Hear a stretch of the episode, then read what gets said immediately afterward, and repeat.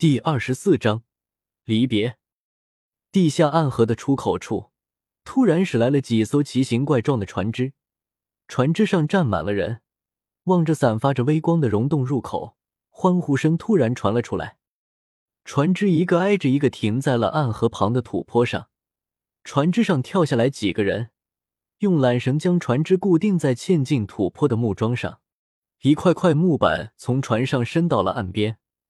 李胜扶着古渊下了船，清雪瑶也跟着蹦了下来。船只上的众人也陆陆续续下了船。在看到了散发着明亮光芒的溶洞入口，清雪瑶欢呼一声，就要向洞口跑去。李胜一把拉住了她：“雪瑶，不要突然出去。你们常年生活在阴暗的地下，虽然有着日光魂导器的照明，但光始终没有外面的太阳亮。这样突然跑到外面。”会灼伤你们的眼睛呢，那该怎么办呀？清雪瑶有些委屈。你闭起眼睛，只睁开一条缝，然后慢慢进入溶洞，感觉光不那么刺眼了，再慢慢睁大。还有，进入溶洞后也不要跑到被太阳光直直照射的洞口处，会晒伤你们的皮肤的。李胜想了想，向着众人吩咐道。清雪瑶听完。连忙将眼睛眯成了一条缝，踏着细碎的步伐走进了溶洞。古渊见状，微笑着摇了摇头，然后眼泪又情不自禁的流了下来。擦了擦眼泪，古渊挥了挥手，带领着众人走向了光明。哇，这就是太阳的光芒吗？好明亮啊！是呀，我从没见过这么亮的光。一群人像刘姥姥进大观园一样，一会儿看看这个。一会儿摸摸那个，不论看到什么都很好奇。这就是那头魂兽吗？真的是好大啊！清雪瑶抱住了六足牛角魂兽的一只牛角，整个人都坐在了上面，望着李胜，眼里充满崇拜。李大哥，你可真厉害！我还差得远呢，要不是你给的魂导器，我还是真拿他没办法。所以啊，你才是最厉害的。李胜宠溺的夸了夸清雪瑶，清雪瑶听后眼睛都眯成了月牙。真的吗？我制作的魂导器帮上了你的忙。嗯，是真的。没有你的魂导器，我真的不可能赢。李胜望着他的眼睛，坚定的回答道。清雪瑶看着李胜坚定清澈的眼神，悄悄低下了头，握紧了秀气的拳头。我今后一定要好好研究魂导器，争取能一直帮到李胜哥哥。这时，古渊走了过来。恩人，我们以前一直生活在地下，现在陡然来到了地面上，我们对这里的情况一无所知，怎么在地面上生活也毫无经验。我希望你能成为我们一族的首领，带领我们在这里生活下去。李胜赶忙推脱：“我还只是个孩子，而且还是个外人，这个首领是万万不能当的。”您老经验丰富，还是您继续做首领吧。哎，我知道你志不在此，我们这里是留不住你的。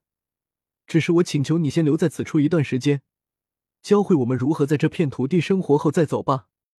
不管你答不答应，这个首领的位置，我们始终都为你留着。见到老人这个样子，李胜只好答应了下来。毕竟自己在地下不知道度过了几个春秋，外面不知道已经几年了，在这里多待一阵也无妨。在李胜的指导下，一切都开始步入了正轨。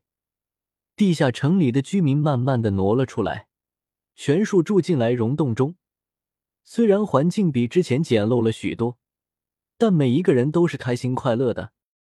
在将粮食、物资等全部转移好之后。李胜开始带人探索这片区域。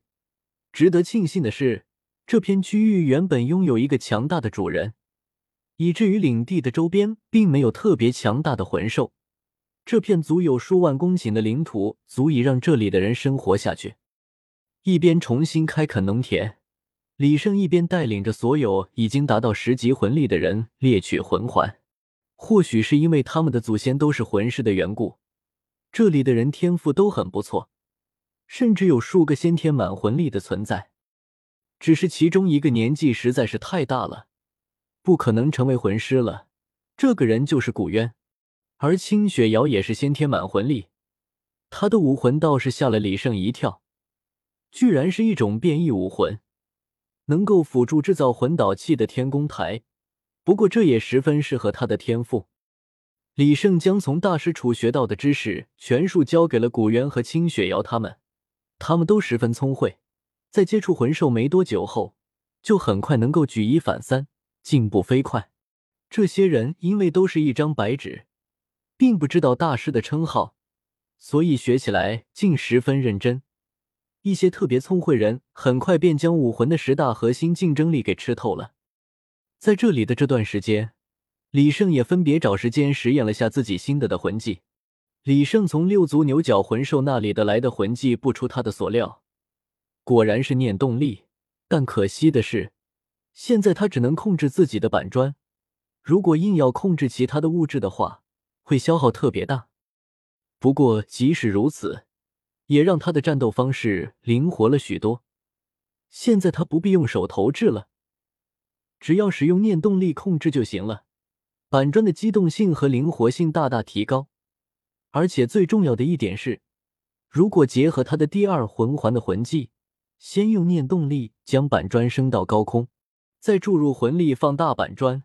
并用念动力修正方向，这样这一招的威胁能力和灵活性就大大提高了。这才是他想象中的翻天印啊！不过，在他变身大大超人后，这些魂环的能力就被大大增强了。不仅制造板砖的硬度和速度都提升了，而且在大大超人的状态，他可以自如是使用念动力控制其他物体了。李胜曾经试过。用尽全力之下，能够将一棵两人合抱粗的大树连根拔起。他头上那两根牛角状的外附魂骨也十分有用，只要显露出来，不仅能够辅助操控念力，增幅念力的强度，而且还能给他提供一个独立的念力防护罩。这个念力护罩是根据他的魂力总量来提升防护能力的。那一对牛角能够储存相当于李胜体内二分之一的魂力。一旦需要使用魂骨技，心念一动就能形成防护罩，并不需要李胜另外再注入魂力。消耗掉的魂力能够自我慢慢回复，也可以将体内的魂力注入加快回复。就算不用武魂，李胜变身成大大超人之后，就能够与千年魂兽肉搏而不落下风。如果再将脊柱魂骨与牛角魂骨的魂技用出，李胜就会变成一个浑身长满尖刺的移动坦克，这也算是肉搏类职业的克星了。总体来说，李胜的保命能力和战斗力大大的提升了。打不过可以挡住，实在挡不住了还可以变身跑掉。不过唯一的一个缺点就是，变身后就会爆衣的缺陷还是没有办法能够解决。在这里将一切事物安排好之后。李胜看着地下城的人类也拥有了自保能力，就向古渊提出了想要走的想法。古渊虽然不舍，但也同意了李胜的要求。清雪瑶听闻了这个消息，内心突然充满了失落。虽然内心早有准备，但听闻李胜要走，眼泪还是止不住的流了下来。在李胜告别的那一天，整个地下城的居民全部出来了。聚集在溶洞口送别李胜，清雪瑶越过群众走向前来，期待的问道：“李大哥，你还会回来吗？”“放心，我不会忘记你的，我一定会回来看你的。”李胜摸了摸清雪瑶的头发，轻声说道：“嗯，李大哥，你一定要回来呀！这是我在这段时间用剩下的储存魂力的魂导器改造的手雷，你拿去用吧，注意安全。”这次的手雷比上次大了许多。清雪瑶拿出了十数个手雷，递给了李胜。李胜收下了手雷，告别了群众，走向了星斗大森林的边缘地带。